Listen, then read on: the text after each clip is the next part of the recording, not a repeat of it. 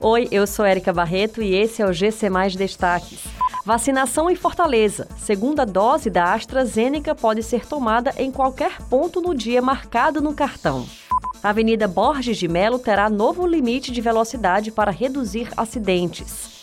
Governo prorroga auxílio emergencial por mais três meses.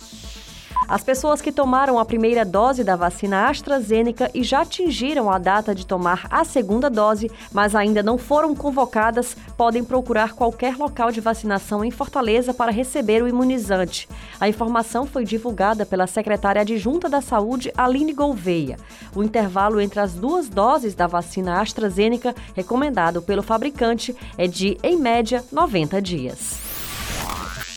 A Autarquia Municipal de Trânsito e Cidadania começa a implantar nesta terça-feira uma sinalização que vai determinar o novo limite de velocidade na Avenida Borges de Melo, no trecho compreendido entre as ruas Damasceno Girão e Capitão Vasconcelos, em Fortaleza. A sinalização integra um conjunto de intervenções de segurança viária que objetiva moderar a velocidade em vias com alta taxa de acidentalidade. Nos últimos cinco anos, foram registrados na Avenida Borges de Melo 389 39 sinistros.